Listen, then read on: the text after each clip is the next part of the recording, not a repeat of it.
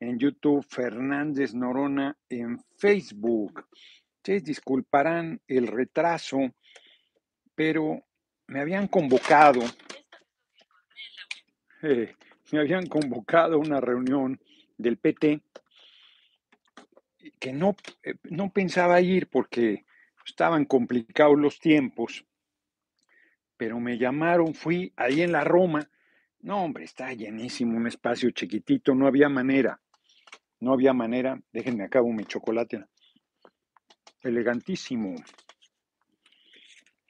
para que más arda. La derecha. No había manera. No había ni lugar. Hmm.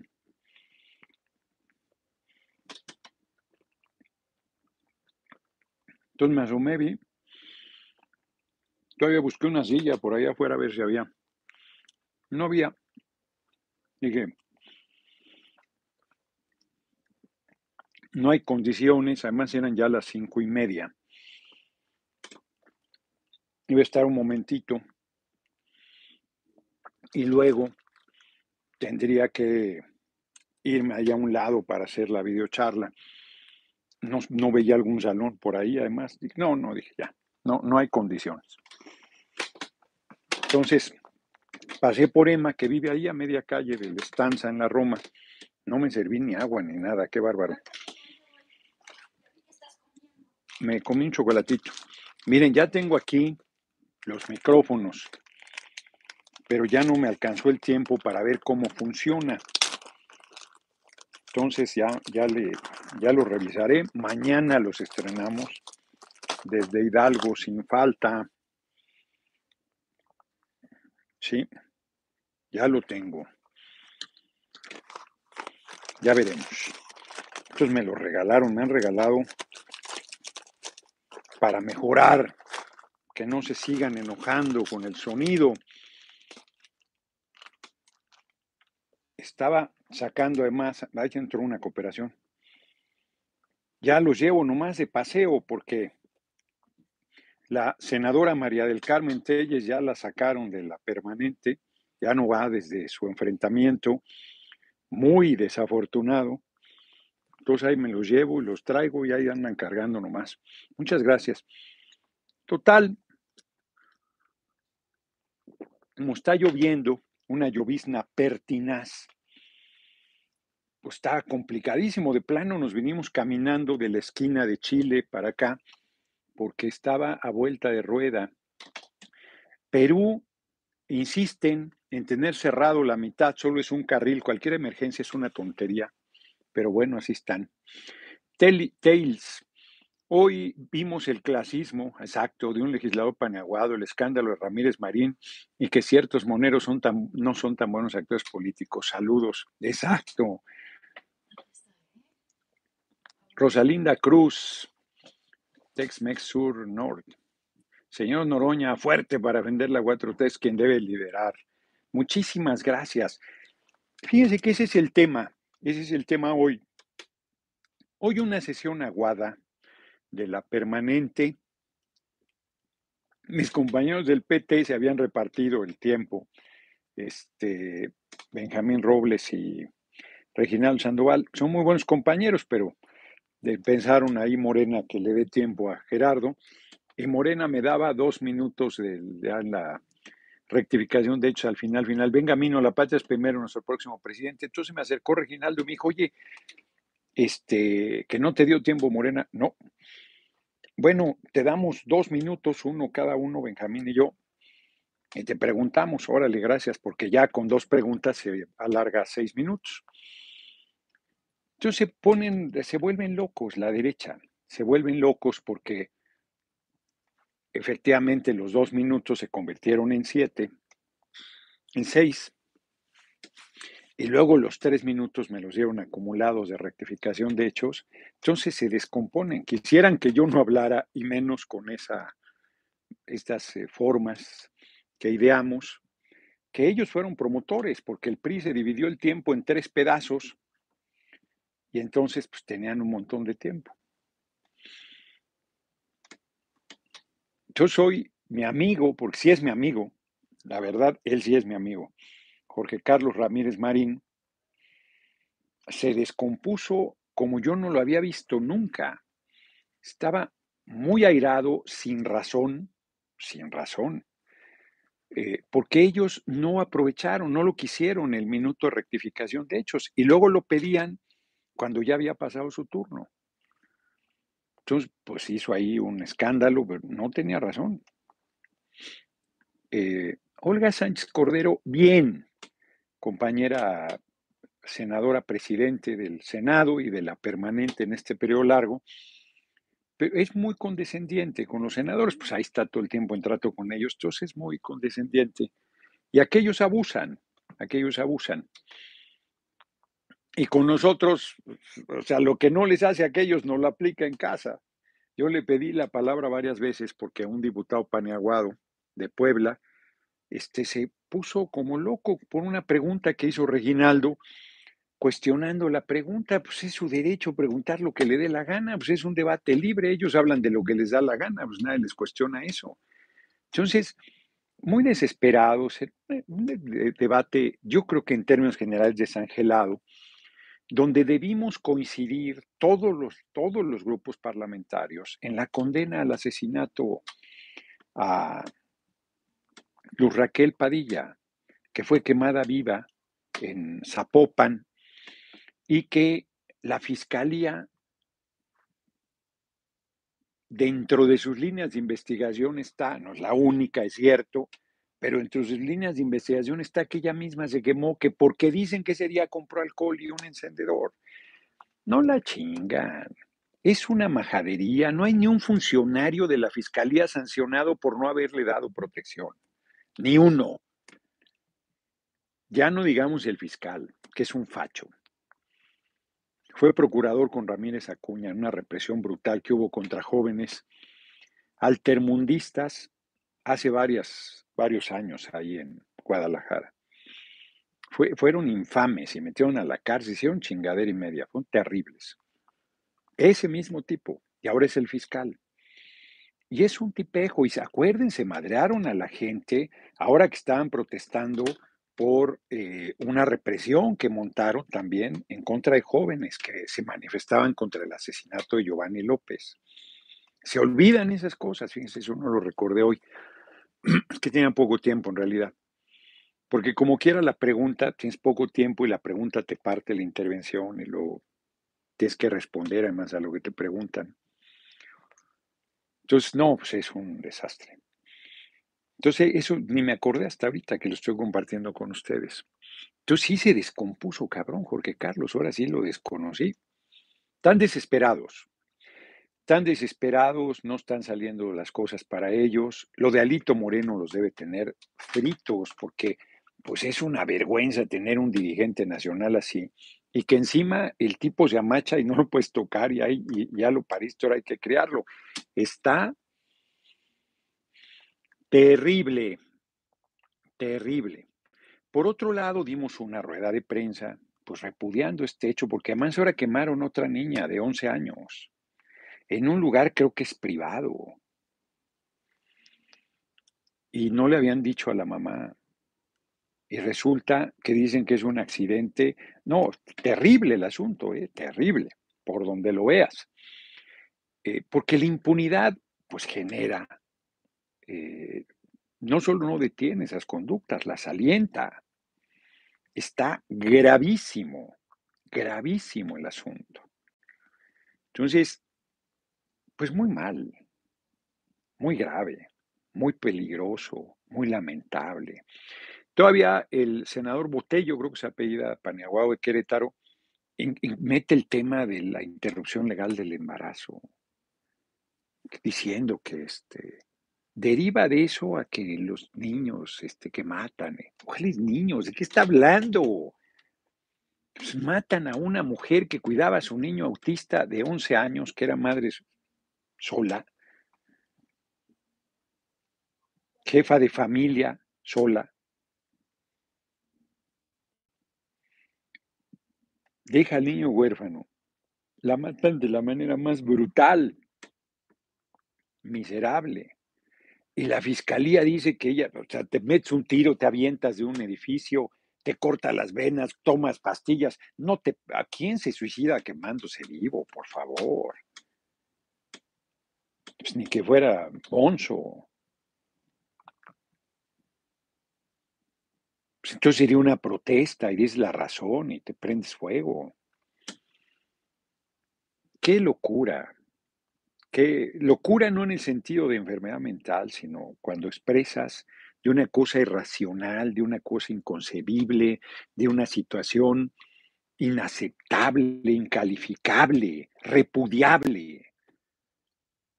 No, a ver, yo fui el único, yo varón en la Junta de Coordinación Política, fui quien propuse la condena de ese tema justo hace ocho días. Justo hace ocho días. Ahí están las actas de la Junta de Coordinación. Nadie más. Yo lo introduje en asuntos generales. Entonces, no, no doy crédito, ¿eh? No doy crédito.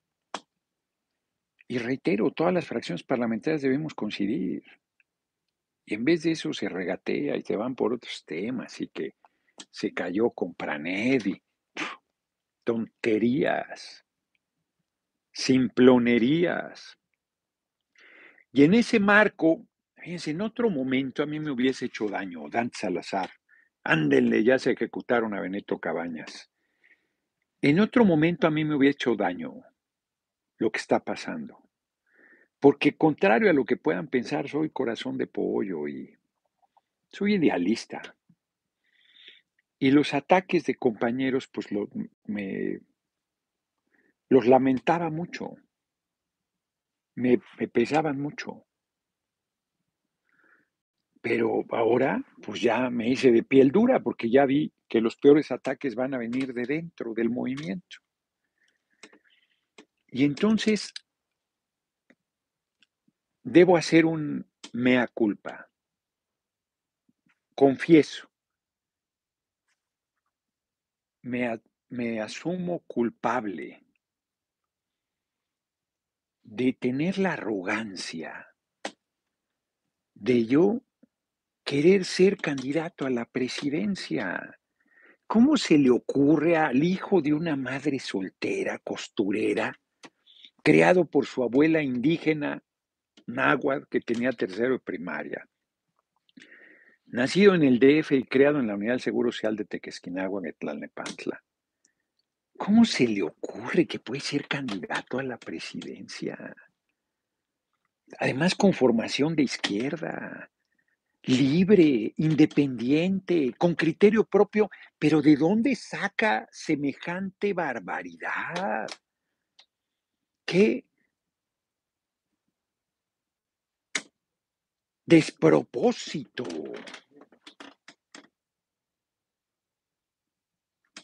No, tú tienes, a ver, si quieres ser candidato a la presidencia, tienes que haber hecho carrera en el PRI, ya jodido en el PAN. O tiene que ungirte alguien. Alguien tiene que decir que tú tienes la capacidad ¿Quién? ¿Quién será ese alguien que tenga que decir que tú, tú tienes los merecimientos para ser candidato a la presidencia? Ándale, qué fuerte. Y se dicen de izquierda. Y combatieron al PRI, pero suspiran por él. Suspiran por sus prácticas de dedazo y de cargada. Arcadio Barrón López, señor diputado político, patriota, maestral, legislador y tribuno. Una vez que el presidente decía quién era el candidato, la cargadera, todos iban a ponérsele el tapete al candidato. Uh, ha muerto el rey, viva el rey. Entonces, aunque ayer el compañero presidente les dijo que no hay señal, que no hay candidatura, que no hay preferencia, que el pueblo va a decidir, a ellos no les importa. Ellos ya toman nota de quién el compañero presidente mandó el mensaje que era Integra Dispatch. Noroña 2024, pésele a quien le pese, gracias por tu cooperación. Y se ponen rabiosos. Ayer San Juana Martínez, que yo ni la conozco. Tengo alguna referencia, pero como decía mi abuelita, no sé en qué callejones espanta. Se vale reír porque dije lo que les consta a cualquiera que entra a un video mío de mis recorridos por los municipios y por los pueblos y comunidades del país, que me gritan presidente, presidente. Y que yo les digo que no, que el presidente es el compañero presidente y que me gusta más Obrador presidente Noroña el siguiente.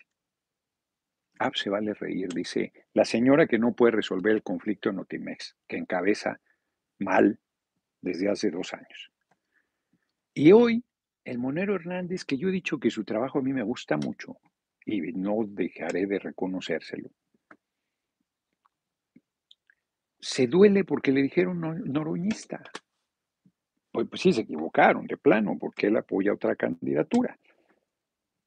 Pero de ahí a que se duela.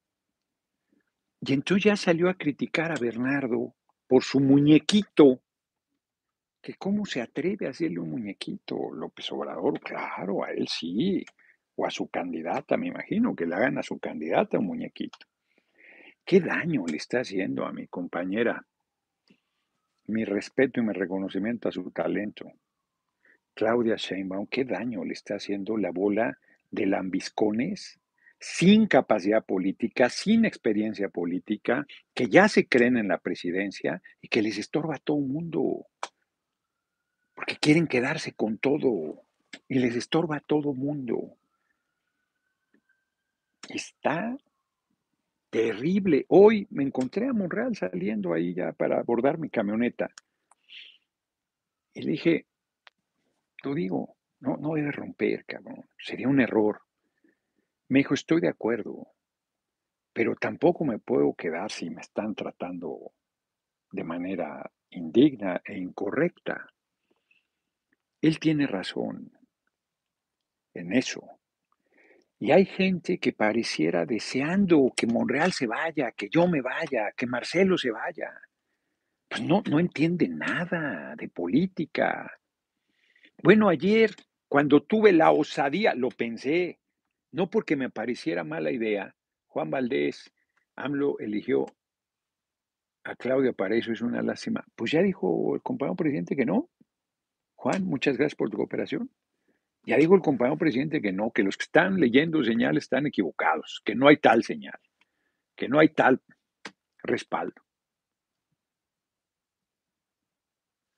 Entonces, francamente, este, pues están con el hígado los compañeros, con el hígado.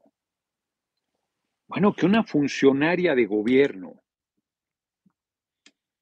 se burle de una pretensión de un compañero del movimiento, uy, qué fuerte. Sus opiniones pues, son su derecho, pero es una funcionaria de gobierno. Veracruz, la periodista San Juana Martínez se burló de ti por una nota de Emiliano, es lo que digo, se llevó la sorpresa de que más de 1.300 salieron a apoyarte, pues sí, pues sí. Sus posts no llegan a más de 50 normalmente. Bueno, a lo mejor hoy me decía Jacob, de Zamorita, el senador del PRI, que le dijo Jacob, es un error lo que hiciste, retardo, pero por supuesto que no. Me dio un levantón en las redes, o sea, ahora cualquiera, la señora María del Carmen Telle, senadora de la República, pues dicen, pues yo le digo chingaderas a Noroña y ya automáticamente me da un montón de publicidad. Ahorita el Monero Hernández, los que no lo conocen, me decía Emma que no lo conoce, ¿para qué le das cuerda? Nadie lo conoce. Alfredo Yepis, ya lo dijo AMLO, por la profundización de la 4T. Perengano es el tapado, eso lo digo yo. En realidad lo que dijo es que hay que irse abajo. Hoy me preguntó Reforma, bueno, primero Emma me decía, y yo le digo, mira, dentro del movimiento, la jornada era el periódico. Conmigo han sido bien culebras siempre por una intriga que traen desde hace 20 años en mi contra. Ya le he platicado. En un congreso, hoy no lo comenté con mi compatriota Leonel Godoy, en un Congreso Nacional del PRD, antes de, estábamos en el Congreso y un periodista de la jornada, el ingeniero Cuauhtémoc Cárdenas, líder moral del PRD, ya renunció, creo, dijo que debería disolver todos los órganos de dirección Godoy, que eso no lo puede hacer el presidente nacional del PRD. Estábamos en una crisis muy severa después de la expulsión de Rosario Robles por los actos de corrupción. Y él le dijo off the record se dice, o sea, que te platican algo no para que lo difundas, sino te lo están diciendo en confianza. Así se, se usa el anglicismo off the record, o sea, fuera de grabación. Para los que no saben inglés, yo incluido. Pues ni que fuera dictador suelo para disolver todos los órganos de dirección del partido. Fuera de registro, fuera de grabación también. Eh, bueno, ya me está acá eh, corrigiendo la no traductora, porque habla muy bien inglés, pero no traduce. Eleazar Flores, el verdadero revolucionario, es guiado por los fuertes sentimientos de amor, pues sí, el Che, chingonas, cita, de amor al pueblo, compromiso con la gente. Entonces, dice eso y lo sacan en la jornada y además ese era el título, la cabeza de la nota, ni que fuera un dictador suelo. Entonces, corren los rumores, o corre el rumor, el general Cárdenas no estaba yendo al Congreso, era delegado, no estaba yendo. Y corre el rumor de que va a llegar a dar un posicionamiento. Y llega y pide la palabra. Amlomanía USMEX oficial. Diputado presidencial, hoy lo presento la señora presidente Olga Sánchez Cordero como diputada Morena. Pues claro, porque estoy en la fracción de Morena, es que no se enteran que fui elegido a la permanente por la fracción de Morena y no es la primera vez. Y fui elegido precandidato al Senado por la capital del país por el Consejo del Capitalino de Morena. Y fui candidato Morena PTP, y luego Morena PT Verde. Pero están de sectarios, queriendo descalificar como si yo no fuera parte del movimiento, hombre. Es, es pura, pura tontería, porque Marcelo no está afiliado a Morena. Ya a estas alturas ya no se lo pueden reclamar porque el compañero presidente dijo que aspira legítimamente, aunque lo haya cagoteado ayer. Entonces, como ya dijo el compañero presidente, todo el mundo se pone de tapete. Si no, lo estarían chingando igual que a mí. Estarían igualitos. Pero eso no se lo pueden decir. Total, son chafísimas los caricaturistas para la política son filosísimos para la crítica política, pero para hacer política son muy chafas. Muy chafas. La verdad. Es mi opinión. Más de 40 años de experiencia me acreditan. Porque dirán misa, pero ninguno de ellos ha hecho lo que yo he hecho de aportación al movimiento. Ellos han hecho lo suyo en su trinchera, nada despreciable y nada riesgosa, porque en México la caricatura política siempre ha sido respetada por mordaz que sea. Siempre. Lo que yo he hecho nunca ha sido respetado. Plantársele al poder nunca ha sido respetado. He sido detenido, maltratado, reprimido, vituperado, sufrido campañas de desprestigio a más no poder, de dentro y de fuera del movimiento. Hoy, como nunca, de dentro, repitiendo las mismas majaderías de la derecha, exactamente las mismas majaderías, porque no es una crítica a posiciones políticas, tergiversan, tergiversan, mienten, intrigan, el tipejo ese que quiso ser diputado de Jalisco y que no votó ni su progenitora por él, y que saca un artículo ahí lleno de intrigas y de mentiras sobre mis posiciones, pues yo reto que vayan a ver mis posiciones. Ahí están los videos, ahí están las intervenciones en la Cámara, ahí está el sentido de mis votos, ahí está. Nadie defiende más al compañero presidente que un servidor y a nuestro gobierno, nadie que votó en contra del fuero, pues claro que estuve en contra de quitar el fuero. Habrían metido a la cárcel al compañero presidente ya si le hubiéramos quitado el fuero. Por supuesto. Y fui artífice y clave para que no lo quitaran. Y tuve razón absoluta. Pero intrigan ahí, este. Solo me enfrenté a eso. Con compañeros de Morena y del PT. El verde todavía no estaba con nosotros, era aliado pero había apoyado al PRI. El PES era la fracción que se coordinaba con nosotros. De acuerdo, me acuerdo una diputada de Tamaulipas que dijo, si me quito el fuero me va a meter a la cárcel cabeza de huevo. Y se subió a tribuna a decir que había que quitar el fuero. Y cuando bajó le dije, oye, pues es que es la línea, es que es la línea. Compañeros que pensaban lo contrario y no se atrevían a mantener su posición porque era la línea. En la fracción del PT les dije, oigan, yo, o sea, ustedes no se van a sostener en lo que piensan, yo voy solo. Y solo fui. Y tuve razón. Todo lo demás son intrigas, intrigas, mentiras. No pueden hablar con seriedad. Ahora resulta que no pueden hacerme un muñequito. Así dijo muñequito, ¿no? Entonces dices, ¿Qué le pasa a esa gente?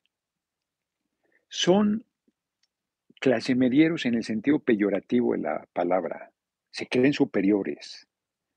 Creen que su modesta posición económica, porque es modesta, ándale, debo repetir lo que leí sobre los clase medieros, porque me dijeron que ayer no se oía bien. Le dice un hombre muy este, claro a Perón.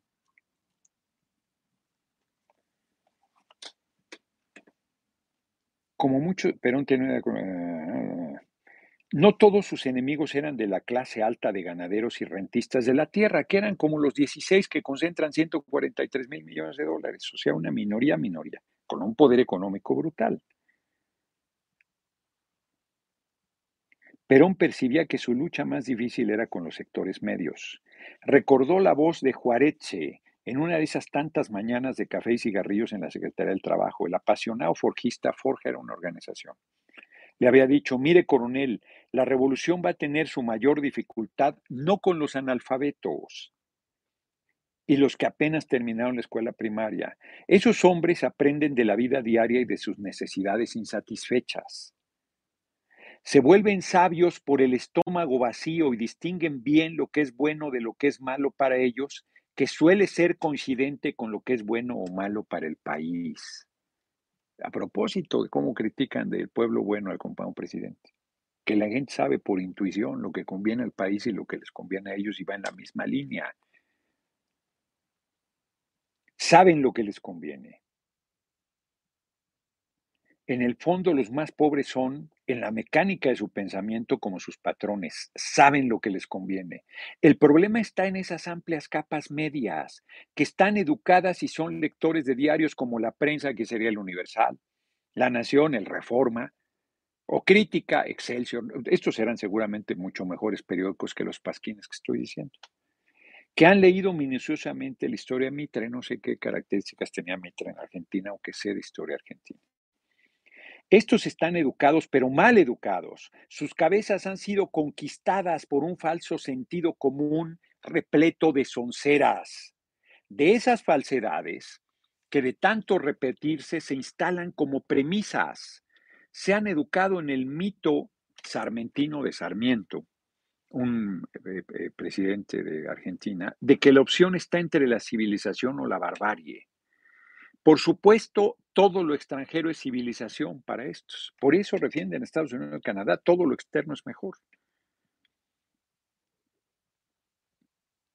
Y lo de acá, lo criollo, es barbarie. Lo de acá, lo mexicano, es atraso. Igualitos. Lo exterior es lo que vale, lo nuestro no vale. Estas camisas son de indio, ¿cómo se les ocurre? Cómprense una camisa de marca.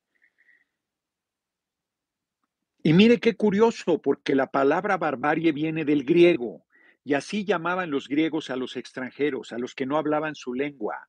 Sarmiento invirtió esa lógica que fundó Occidente y que con sus buenas eh, intenciones de educar a todo el mundo, los civilizó bárbaramente, es decir, extranjerizando nuestra cultura. ¿Le suena? A los que idolatran Estados Unidos, a los que piensan que todo lo yanqui es lo mejor, a los que creen que lo europeo es el sumum, a los que piensan que todo eso es lo extraordinario. Yo aspiro un buen chocolate, pero la pasta la están haciendo allá. Ah, bueno, pues eso es objetivo. Pero yo amo a mi país. Calakmul me parece una maravilla. Y nuestras ciudades coloniales, y nuestra comida, y, y, o sea, yo estoy usando nuestra ropa porque me gusta. No estoy disfrazado. Me di cuenta de la maravilla que son y que son prendas únicas. Y tienen a veces el defecto de que pues son pobres los artesanos y entonces a veces en alguna pieza, una maravilla, en una camisa modesta. Entonces, coronel, los más educados son también los peor educados. El medio pelo es en nuestra sociedad el hombre que se mira en un espejo equivocado, que no es el propio. Se mira en el espejo de por qué no soy rubio, por qué no soy ojo azul, por qué no soy pálido, por qué no hablo inglés. Ándale, cabrón. ¿Por qué no hablo inglés? ¿Por qué nací de este lado de la frontera y no del otro? ¿Por qué no nací en Texas cuando lo hicieron independiente? ¿Por qué no me tocó estar en la parte de Utah o Colorado que nos robaron?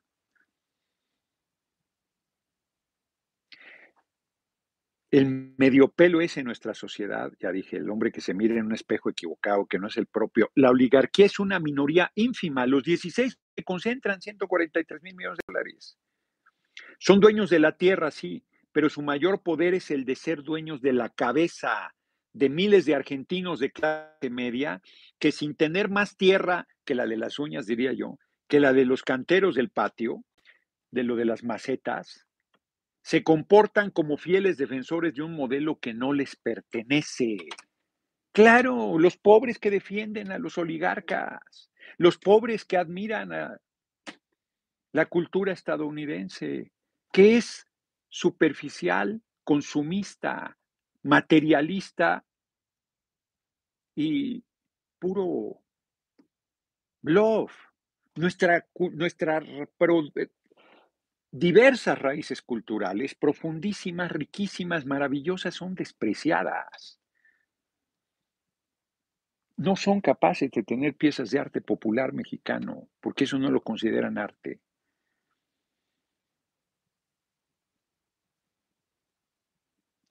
Esos son muchos, miles, tal vez millones, movidos no por la necesidad, sino por esa distorsión cultural forjada en décadas de educación sarmentina, de educación pro-yanqui, diría yo, y académica, aquí era pro-británica, pro-británica, y por la cotidiana lectura de los diarios serios. Claro, los diarios decentes, Reforma, decente Broso, decente Lored, decente Pedro Ferriz de Con, que dice que el populacho, ¿cómo se atreve? Que ellos no, que son estos sectores pro-yanquis, entreguistas, traidores a la patria, los que tienen claridad de a dónde debe ir el país. Que desprecian un gran aeropuerto porque lo hizo nuestro gobierno. Que desprecian a un aspirante porque viene del corazón del pueblo y no surgió en el PRI.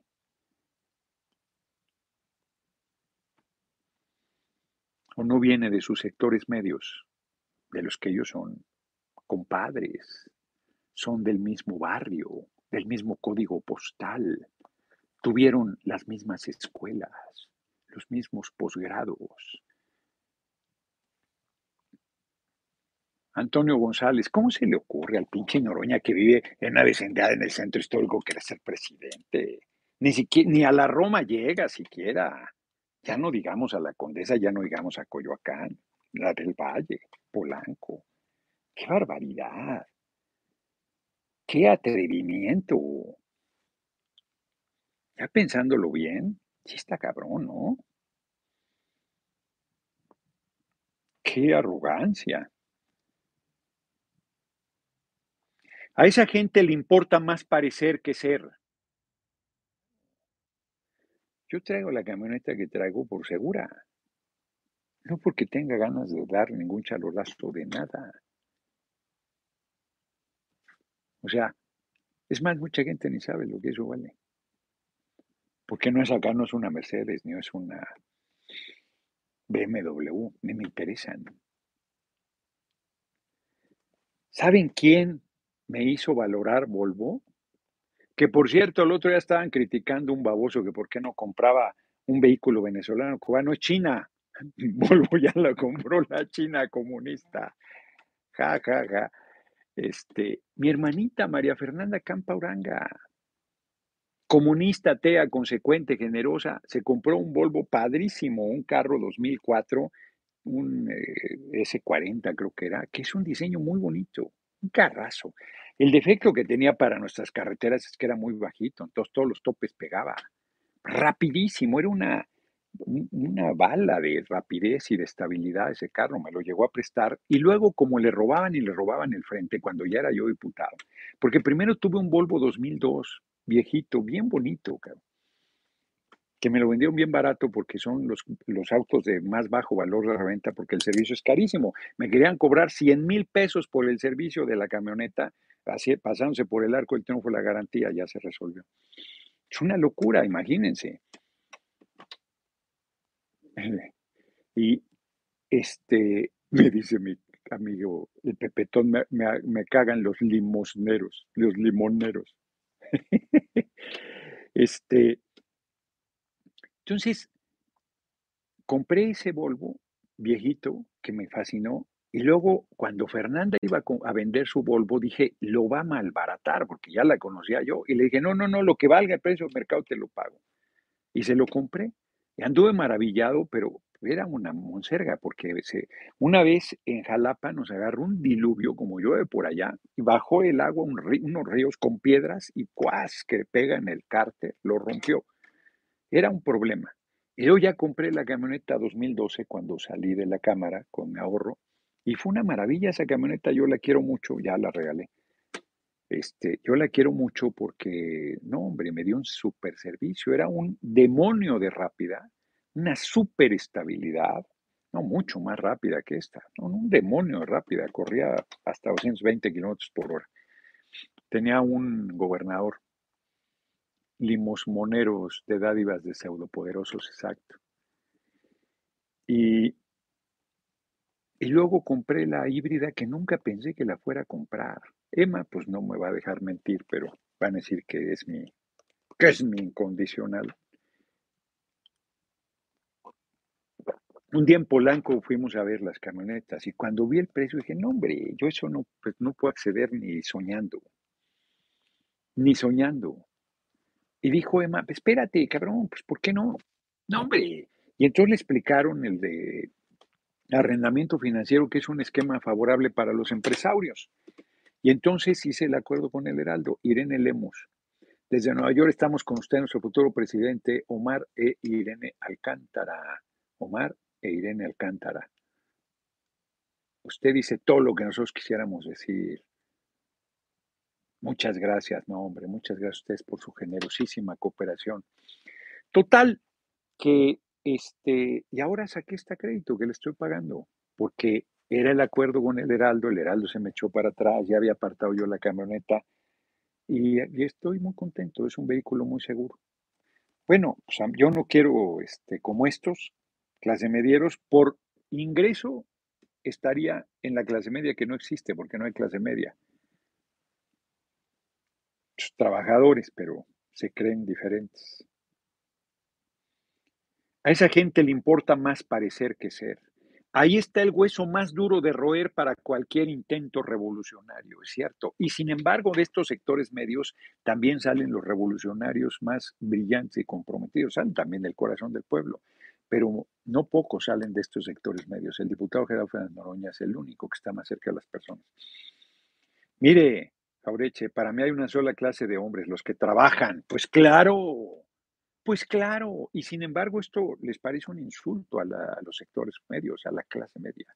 No se creen trabajadores.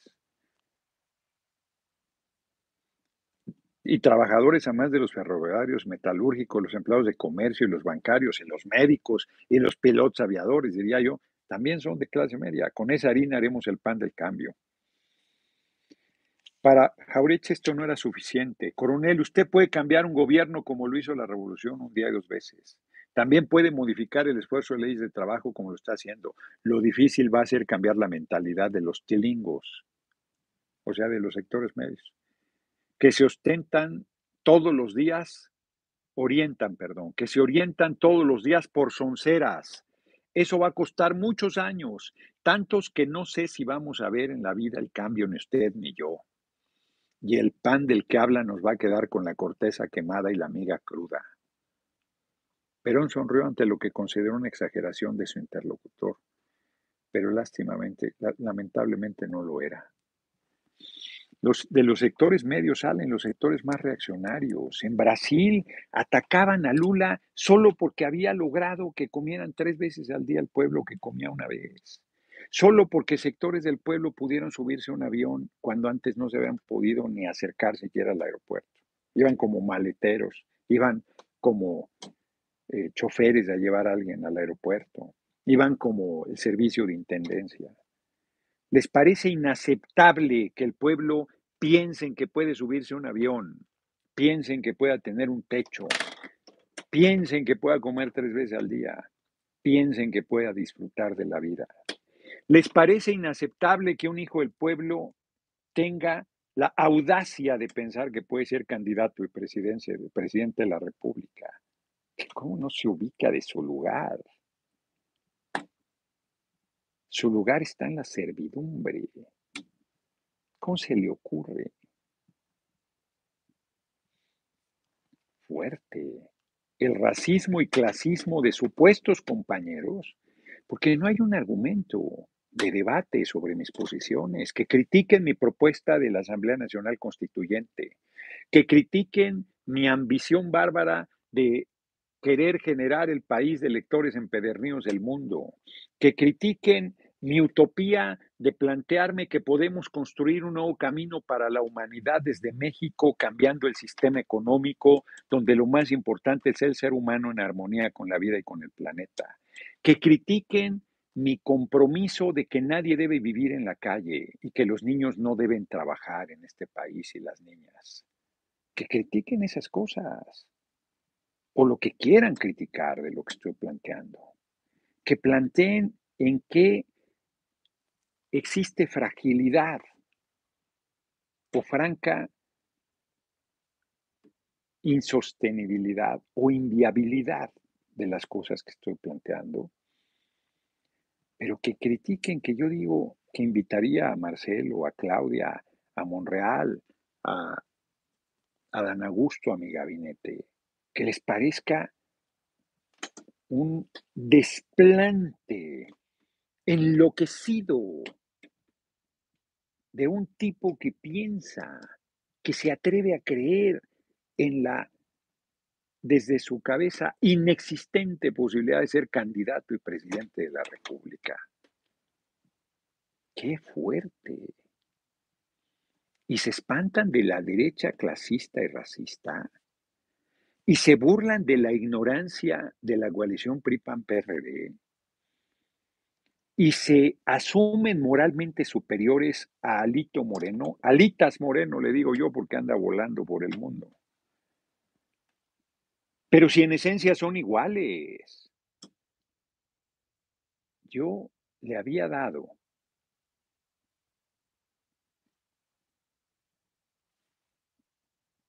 una... Había sobreestimado a este caricaturista, pensando que era culto y preparado como el Fisgón pero es un tipo simplemente con buena técnica y con bastante filo en sus caricaturas, pero de una ignorancia monstruosa. Es inconcebible. La señora San Juana Martínez, que le dieron un espacio porque era periodista y ahí en las relaciones con alguien del movimiento hizo buenas migas y hoy se cree con la capacidad moral de reírse de mi aspiración. Uy, qué fuerte. Se dice, compañera. Ándale. Subestiman al pueblo, deberían darse una vuelta. No salen de su colonia, ¿eh? No salen de su círculo de la jornada y de círculo de, periodistas. No salen de ahí, ¿eh? Con el pueblo está claro que hace rato que no tienen contacto. Están igual en la, en la cúpula, ahí en sus salones exquisitos, donde todos huelen bien, hasta que se acalderonan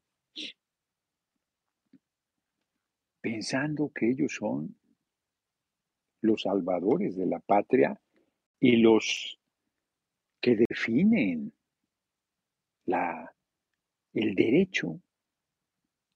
O sea, la constitución inclusive les parece excesiva, porque formalmente cualquier ciudadano mayor de 35 años puede aspirar a la presidencia.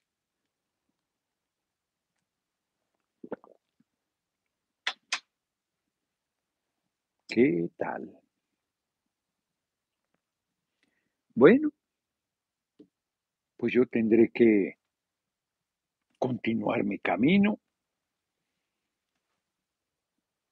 Esto es todo lo que les dedicaré. De aquí en adelante, para mí, no existen. Porque es de locura. No, no hay nada que puedas ahí debatir y que te aporte alguna crítica que tú digas, ah, caray, aquí es cierto, esta parte estaba descuidada o no está lo suficientemente sólida, o el cuestionamiento efectivamente te obliga a la reflexión de cómo vas a resolver este, esta iniciativa. No, no, no, no. No, es simplemente cómo te atreves tú. Si es un pelagato, ¿cómo se te ocurre? Mira tú. No tienes el código postal, el 06010 del centro histórico no te da. Mira que está cerca de Palacio Nacional, pero pues, el de Palacio es otro. Creo que es el mismo código postal. A ver, chécale el código postal de Palacio Nacional. Yo creo que es el mismo, es el del centro histórico. Uy, ¿cómo ven? Tengo el mismo código postal de Palacio Nacional. ay, ay, ay, ay, ay. ¿Dónde está la labor política? El Fisgón ha estado haciendo su tarea como encargado del Instituto de Formación Política, pues con muchas limitaciones. Es un hombre muy, muy brillante. Conoce historia de México como pocos. Yo creo que del pelo de, Paco Ignacio Taibo, que es un gran conocedor de la historia de México. Es, ay, fallo. Falló, no es el mismo código. ¿Cómo me atrevo? ¿Qué opina de los youtubers Pro 4T? Mi, amigo Vicente Serrano, qué chafa se está viendo también. Chafa, chafa, chafa. Ahí de lambisconeando una entrevista con los aspirantes de Morena, él debería decir, los que aspiran son estos cinco, por supuesto yo incluido. Ah, no, chafa. Otro, 06060 ya me dijeron, sí.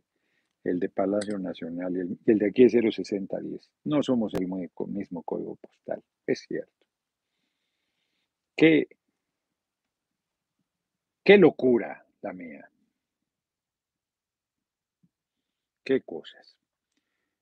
Entonces, es este... Bueno, eso me imagino que sí me lo reconocerán, pero quién sabe, Bernardo Noroña, chingón, pilar fundamental, importante la transformación. Pues no solo eres tú, somos muchos en el extranjero que apoyamos a nuestro charro negro, dice Dulce M. Usted no es el músculo más fuerte del movimiento aquí donde sea y cuando sea. Las benditas redes exacto, lo favorecen y no hayan que hacer ni que inventar. Fernando Reyes, ese es en realidad la parte muy positiva, por eso no estoy de malas, ni neuras, ni dolido, ni preocupado, ni nada. ¿Cómo les ardió la caricatura que hizo Bernardo Cortés, cómo les ardió, los descolocó, les si les hubieran puesto un supositorio de chile habanero, no les hubiera molestado tanto. No los hubiera incomodado de tal manera. Yo digo que si es fatuo, si es nada sólido, si mi aspiración no tiene ninguna posibilidad, ¿por qué se molestan tanto? Y decía de mi amigo Vicente Serrano, chafa. Él, que ha sido ninguneado, que no lo consideran periodista, cae en la misma lógica, rogándoles a los cuatro aspirantes de Morena y desestimando mi persona. Yo, ahí muere, o sea, ya que va, cuando quiera platicar conmigo, no, no vete a buscar a Claudia, a Dan Augusto, a este, a Marcelo, a Monreal, córrele, allá que te digan lo que quieran, yo, ya, ahí muere. Cuates seguían siendo, pero en la parte periodística, ahí muere, carnal, o sea, ya, ya estás igual que, que una bola. No, no, no, lo que hay que ver no, pues yo sigo abajo, en mi esfuerzo. Y si no va a ningún lado, pues no va a ningún lado. Punto. ¿Qué problema? Se dará cuenta este hijo del pueblo que sus sueños eran sueños de opio, aunque opio no he tomado nunca ni tomaré. Sueños guajiros, como dicen, que ni campesino, ahora sí que yo tierra ni de las macetas sueños, sin ningún sustento. Bueno, así está la vida. Vamos a las efemérides de ayer y de hoy, porque 26 de julio, las de ayer, porque había unas bien importantes. Nace en San Luis Potosí Mariano Arista. Fue presidente de la República, si mal no recuerdo, Mariano Arista. No dice aquí. Declarado en 1856 benemérito de la patria por sus méritos en la lucha contra la intervención. Aquí sí, claro que lo dice. Este, por sus méritos en la lucha contra la intervención norteamericana. Presidente de México 1851-1853. Para que vean. Vicente Serrano es cuando ya cayó en el juego. Exacto. No, muy chafa, Vicente, la verdad. ¿eh? No me digas. ¿Cómo que corren al Vicente? Es verdadero periodista profesional, le duela a quien le duela. Pues está bien, yo, yo nunca le he regateado a Vicente su tarea periodística, pues está muy chafa lo que está haciendo, la verdad. Dijo Vicente en su canal, hay más de mil videos con mi querido diputado. Pues sí, pero está buscando a los aspirantes, entonces en esa misma condición debería buscar eh, platicar conmigo, porque conmigo no ha hablado en, en ese término. Pues sí. Dice aquí César Santillán, no se puede estar peleando con los que no están de acuerdo con sus ideas o con quien lo cuestiona. A ver, primero Ah, pues está, está bueno, pues de todos lo digo. Yo no me estoy peleando. Yo estoy diciendo, a ver, no hay crítica cuando eh, San Juana Martínez se ríe de mi aspiración. ¿Esa es una crítica? Ah, mira, qué cosas.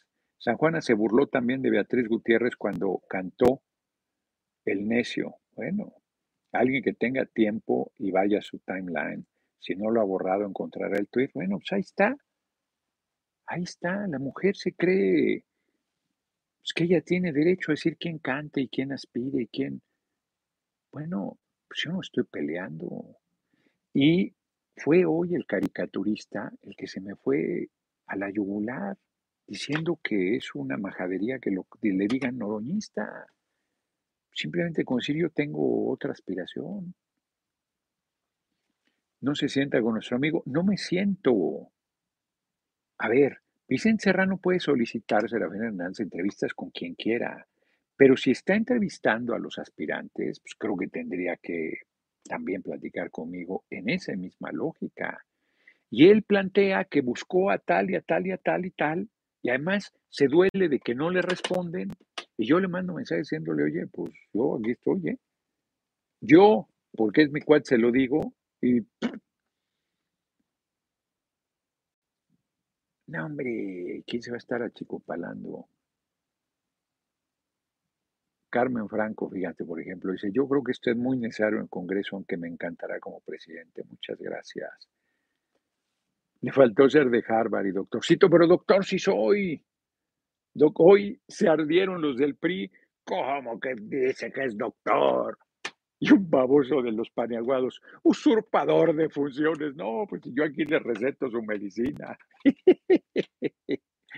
Ay, cómo me divierto con esos paneaguados. 1833, Inglaterra aprueba una ley para abolir la esclavitud en la mayoría de territorios colonizados. Y Estados Unidos los mantuvo. 1894 nace en Reino Unido Aldous Huxley, escritor, crítico, autor de Un Mundo Feliz. Lo escribió en 1932. 1908 Estados Unidos crea el FBI. 1929 se publica la ley orgánica que da autonomía a la Universidad Nacional de México. Entonces se convierte en UNAM, Universidad Nacional Autónoma de México. Después de una lucha muy importante del pueblo. Y ayer, un día como ayer, murió la gran, conocida como Evita Perón, Eva Duarte. 33 años tenía de cáncer de útero. Qué terrible, hombre, es una cosa y en 1953, Fidel Castro, un día como ayer, encabeza el asalto al cuartel Moncada, cuartel militar. Fueron derrotados. Él es juzgado y tiene ese hermosísimo libro que es su discurso de La historia me absolverá.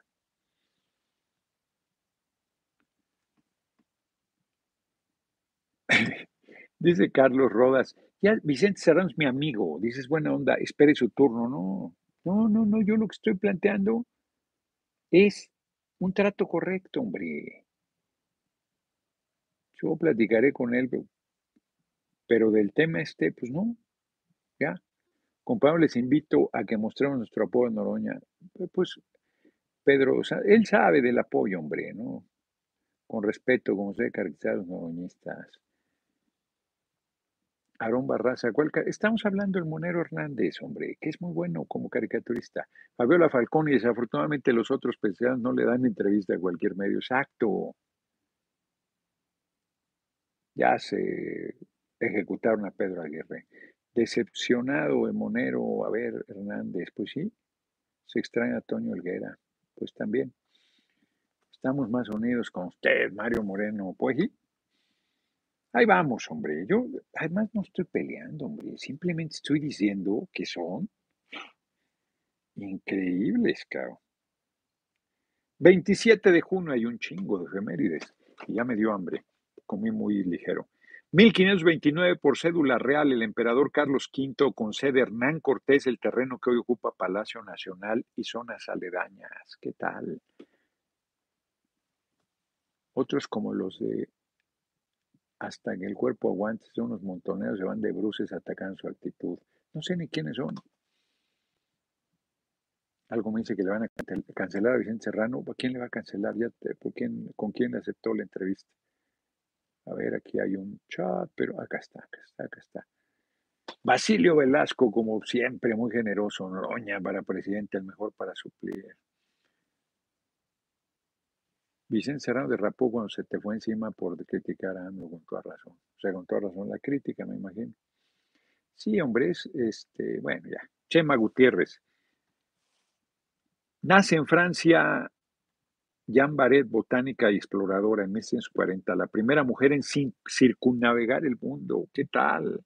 Lo hizo en 1766 a 1769, tres años navegando. Logró unirse a la expedición haciéndose pasar por varón. Jan Baret, ¿qué tal? No me preocupo, hombre, Águila Montero. No me preocupo, usted no se preocupe, el pueblo premiará. Yo, yo no me agüito ni me preocupo, hombre. Estoy simplemente confrontando esa actitud miserable que no hay por qué este, dejar pasar. Y ya, a otra cosa, mariposa. Ídolo acá en Irapuato, ay cabrón, ya se me movió. Están pidiendo piso y asesinado. Híjole, está terrible. Y asesinando a comerciantes que se resisten. Metieron a las sentencias por solo vender alitas. Qué barbaridad. El gobierno Paniagua oculta los homicidios. Chingado, eso qué delicado está, porque ojalá fuera en Guanajuato solamente. Qué bueno que Adán Augusto le dé la entrevista. Es buen amigo y compañero, mi hermanito Adán Augusto. 1919 inician los disturbios en Chicago, conocidos como Verano Rojo. Todo comenzó cuando un grupo de blancos asesinaron a pedradas a un joven negro de 17 años que estaba nadando en una playa para blancos. ¡Qué barbaridad! Bueno, ahí está, de lo que estamos hablando.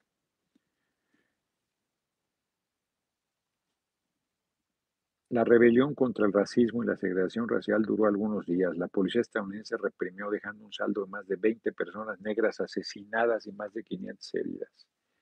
Eso ha sido, bueno, sigue siendo una constante en Estados Unidos. José Luis Mata, aunque les duela, vamos a ganar la presidencia en 2024. El pueblo ya sabe valorar a quien valor merece y usted, mi diputado, tiene todo para ser un buen presidente de México, tiene el amor al pueblo. Pues sí, Chema Gutiérrez, ¿por qué lo borraste? ¿Estaba de culebra o él lo borró?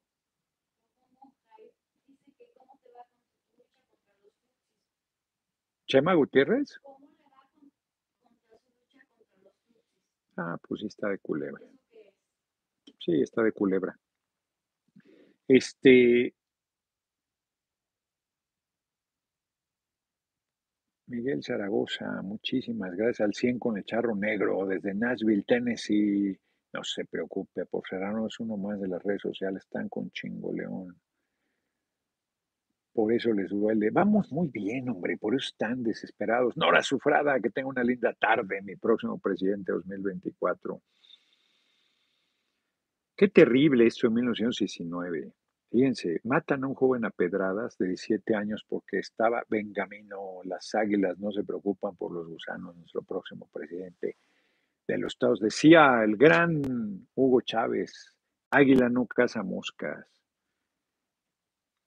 A ver, hoy era necesario hacer este deslinde porque está personalizado en estos dos personajes, valga la redundancia, pero es una actitud de un sector pues, que hay que marcarles un alto y distancia, y ahí muere. Y luego, frente a la rebelión, el, mal reclamo más que rebelión, Carlos Marrón, saludos acá a distancia, mi próximo presidente, muchas gracias, muchas gracias por la cooperación. 20 personas negras asesinadas y más de 500 heridos. Terrible. 1939 nace en España Manuel Vázquez Montalbán, escritor que impulsó el marxismo pop. Él hacía novela negra y un, buen, buen escritor, Vázquez Montalbán. 2002 muere Dolores Olmedo y Patiño, filántropa, coleccionista de arte mexicano, particularmente Diego Rivera, tiene, sí, pueden ir al Museo Dolores Patiño, es muy bonito, este, en Xochimilco. La casa es hermosísima y su colección es maravillosa desde arte prehispánico, como le llaman, hasta cosas de Diego Rivera, y muebles orientales, es muy bonito. Y los jardines son espectaculares. No todos los comentarios pueden ser flores. A ver, César Santillán, ese no es el tema. Ese, ah, ¿Él es el que está de culebra?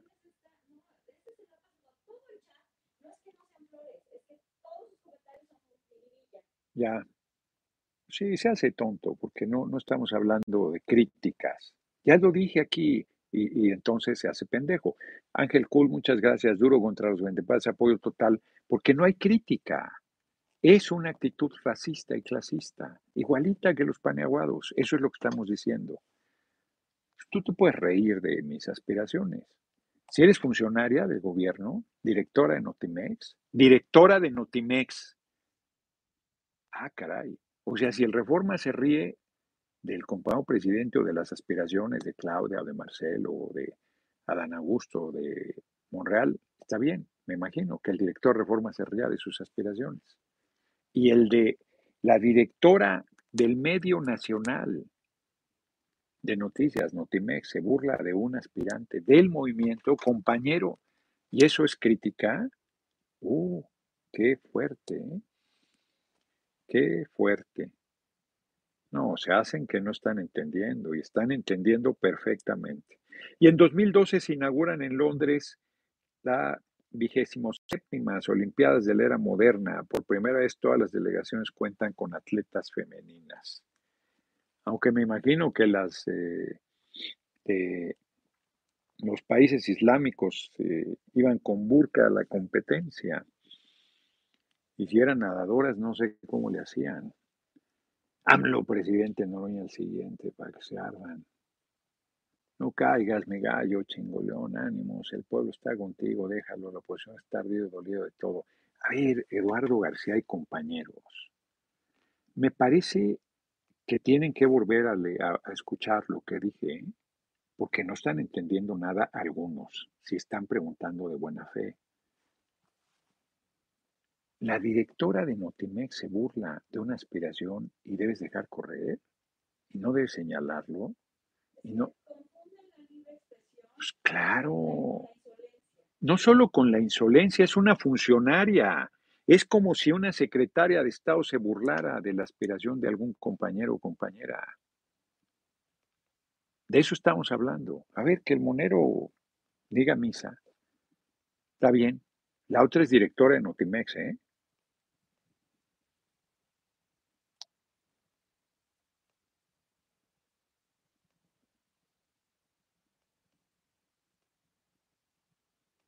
El pueblo lo hizo suyo, pues sí. Mi sueño de un mejor México lo representas, no tienes derecho a hacerte a un lado, el pueblo te respalda, no lo haré, Javier Cárdenas.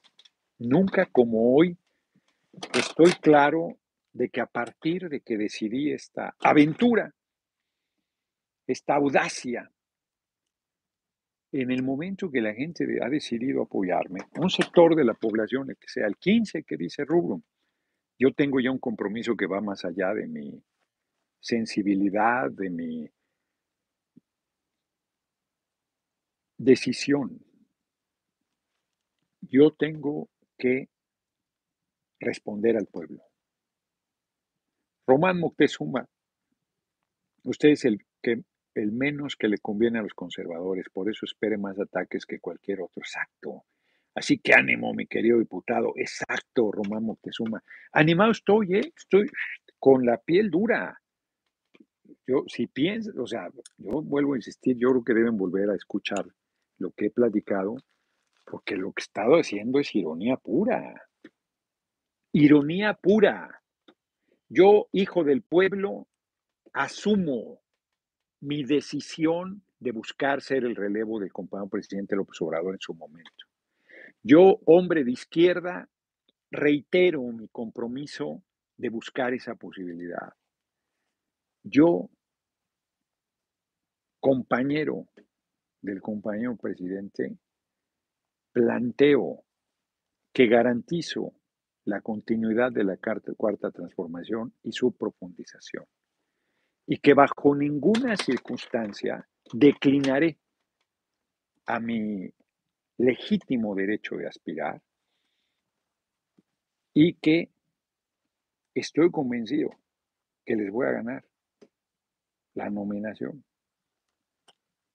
Están subestimando al pueblo, están subestimando a la gente, no están abajo, por eso no están entendiendo nada. Si eso es lo que estoy diciendo, no estoy diciendo otra cosa.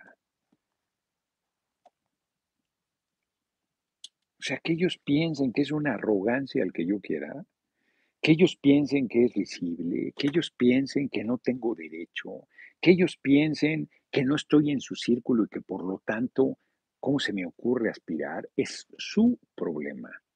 De eso sí de una bola. Y por supuesto que van a ir cada vez más duros los ataques, más feroces, cada vez más infames, más intrigantes, de dentro y de fuera. Lobito solitario, mi Noroña, recuerde que cuando los perros ladran, sí, hombre, vamos muy bien. O sea, yo estoy pero convencido que vamos muy bien. Yo estoy echado para adelante en serio, agradecido, es más, eso qué importante decirlo, agradecido. Muchas gracias a todas y todos. A ver, hoy entran 121 dolarucos de puro amor, hombre. Es gente que generosísima, pues que no le sobra el dinero, los likes, la difusión. Veo los ataques desde que en, Face- en YouTube cada vez aparecen los números más bajos de la supuesta audiencia. Pero el respaldo lo veo económico y lo veo en la calle. Y me lo comentan, que me ven y todo. Ya cuídate, vi el recorte de diputados, no, no viene nada, hombre. Irónicamente, los estadounidenses ponderan lo nacional, exacto, y los extranjeros lo desdeñan. Y aquí, eh, pues, o sea, estamos al revés. De hoy hay muchos opositores en este chat, ya les digo, es que están rabiosos, están preocupadísimos de que vamos muy bien. Así que, que se dejen venir, se dejen venir de 100 en 100, hombre, que no sean montoneros. Edgar Jesús Cárdenas, no molesta la crítica, sino la insidia, insidia con ese, y el golpeteo disfrazado de este exacto. No se ataca a compañeros. O sea, se puede discutir muy duro con compañeros, no pasa nada. Lo que hace Gibran, dice aquí, es ejemplo de esto, atacar por defender la causa de Monreal, eso es vil. A ver, yo creo que pueden ser críticas muy duras, hombre. ¿No? O sea, ¿eso qué? Y puede no agradarte, pero de repente dice, "Ah, oye, tú, ¿quién dice? ¿Quién sabe? ¿Quién sabe que sea? Este, entonces están desesperados, desesperados. Hoy la rueda de prensa, y con eso cierro, reforma queriendo amarrar navajas. ¿Qué opina de la respuesta del presidente a Marcelo Ebrard? Opino que estuvo muy bien. Ahí está, véanlo. Quien lo reproduce muy bien es la octava. Uy, de veras, tengo una entrevista ahorita a las siete y media. Ya se me pasó el tiempo. Chao, chao, Chayito Valdés, ya debo entrar a la entrevista. Nos vemos, nos vemos.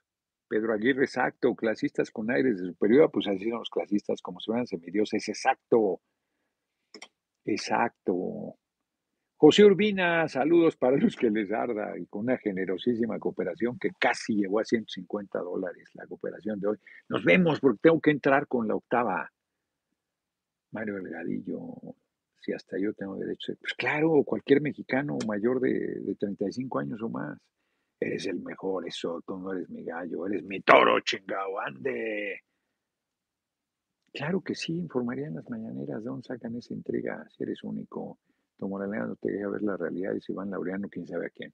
Necesito apoyo a Tamaulipas para que no que impune, sí, hombre, el cabeza de huevo de ir a la cárcel. Nos vemos porque tengo que entrar.